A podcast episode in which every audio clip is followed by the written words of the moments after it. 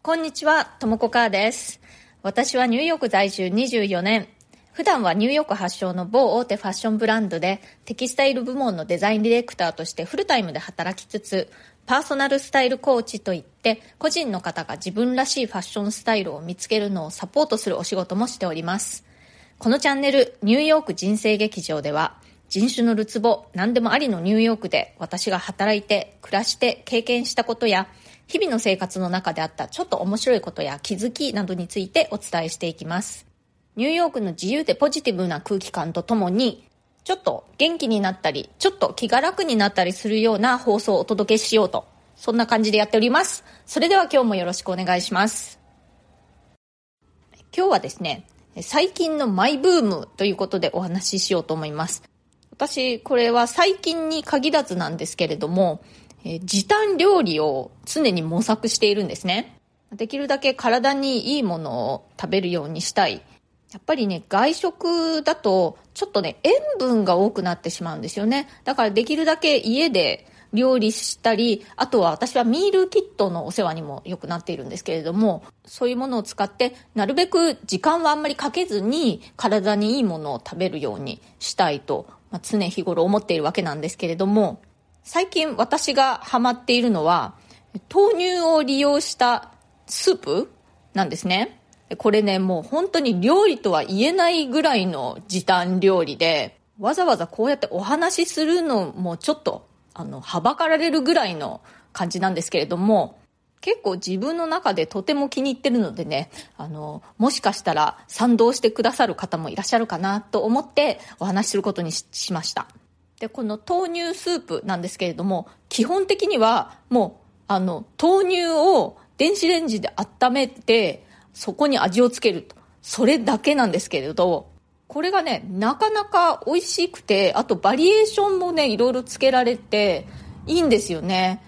洋風バージョンだと、私はその無添加のブイヨン、粉末のものを持っているので、温めた後に無添加ブイヨンを混ぜて、で、ブラックペッパーをちょっと振って、あとはパセリを私はいつも冷凍しているんですね。で、それをパラパラっと振って、そうするとね、もうそれだけでちっちゃい一品できるって感じなんですよ。あとは和風の味付けにするのも結構好きで、その時は、えー、温めた豆乳に和風の粉末だし、かつおだしだったり、あとはあごだしとか、それもまた私無添加のものを持っているので、それを混ぜて、で、お醤油を少し垂らして、あとはね、すった生姜をちょこっと加えたりもします。そして刻んだネギをパラパラっと散らすという、もうそれで終了なんですね。だから要は単に温めた豆乳なんですけれども、これがなかなかね、あの、侮れない美味しさなんですよ。これ和風の味付けにするときはね、ちっちゃく切ったお豆腐を混ぜたりしても結構合います。これね、なんかちょっと、あと一品という時にも使えるし、あとはちょっとね、小腹が空いた時なんかに、まあヘルシーなおやつみたいな感じで飲んだりするのもいいかなという感じですよ。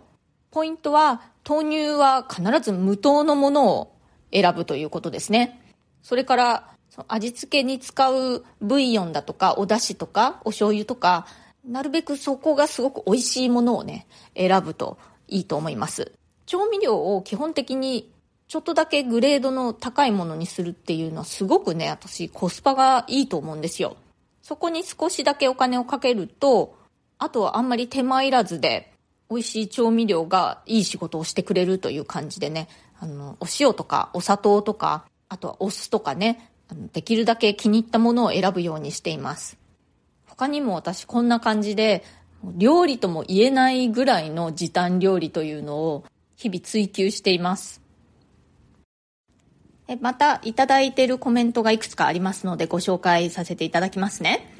えっ、ー、とですね、まず最初は、習慣化に有効なセット化の勧めにコメントくださいました。すっすーさん、いつもありがとうございます。話はそれますが、僕の場合、自分の中でネガティブな気持ちが抑えられなくなった時、よく大型書店に行くような習慣があります。書店でいろいろな書籍を手に取り、立ち読みに埋没すると気持ちがリセットされます。ちなみにニューヨークでも大型書店はたくさんありますか？日本は電子書籍に押され、街の本屋だけでなく、都市の大型書店も縮小傾向です。ということで、えー、すっすーさん、ありがとうございます。えっとですね、大型書店はニューヨークでもやっぱりオンライン書店に押されてしまってですね、実店舗は、縮小とかもなくなってるところがすごく多いですね。それでもまだね、いくつか残ってますね。検討しているところもあります。私の住んでいるところの近所にも、こうやって奇跡的に残っている大型書店がたまたまありまして、時々足を運んでいます。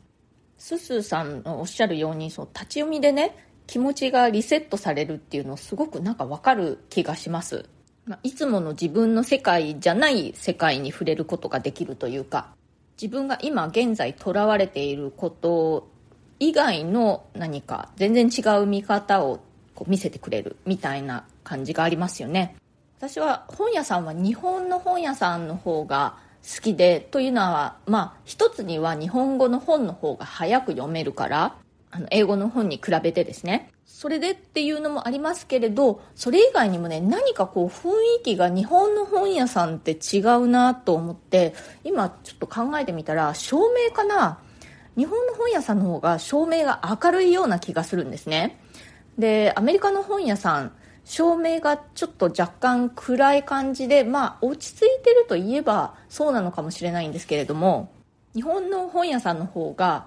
明るくて、なんて言ったらいいのかな、ちょっとこう、デパートに入った時のような高揚感がある感じがします。それからもう一つコメントいいてますのでご紹介しますね。自分で自分をお祝いしてあげようという回にコメントくださいました。TM さん、いつもありがとうございます。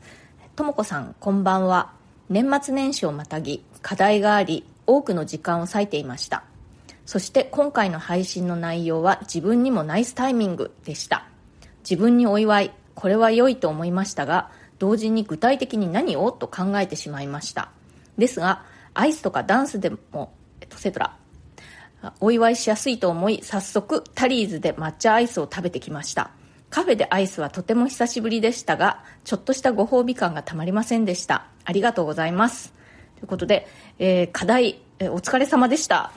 そうなんですよね。私も同じで、そのお祝いするっていうのが何かもっとすごく特別なことをしなくちゃいけないというふうになんとなく考えていた感じがあって、でもそうじゃなくても些細なことでも本当に家の中でダンス踊るだけでもいいっていうのを聞いてなるほどなと思ってお祝いするぞっていう、お祝いしたぞっていう自分の気持ちが大事なんだなということに気がつきました。これ私もちょっと引き続きやってみたいなと思っています。それでね、早速今日私のすごく好きなアイス、オートリーっていうアイスを買ってこようと思ったんですけどね、なぜか今日売ってませんでした。ちょっと残念。TM さんは抹茶アイスでお祝いできてよかったですね。おめでとうございます。はい、今日は最近のマイブームということで私のスーパー時短豆乳料理についてお話ししました。これ今まさに和風仕立てにした豆乳スープ飲みながらお話ししているんですけれどもやっぱり美味しいです。ちょっとやってみてください。今日はこの辺で終わりにしたいと思います。今日の放送が気に入ってくださったらそれから私の放送をまた聞いてみてもいいかなと思ってくださいましたらぜひチャンネルのフォローもよろしくお願いします。それから質問やリクエスト相談なども受け付けていますのでコメント欄からか私のプロフィールのところに質問できるリンクというのも貼っていますのでそちらから送ってくださっても結構です。ニューヨークのことファッションのことキャリアチェンジのことえー、海外で働くこと、海外で暮らすこと、まあ、それ以外でもね、あの、何でも OK ですよ。気軽に送ってください。匿名でも OK です。今日も最後まで聞いてくださってありがとうございました。それではまた次回、ともこかーでした。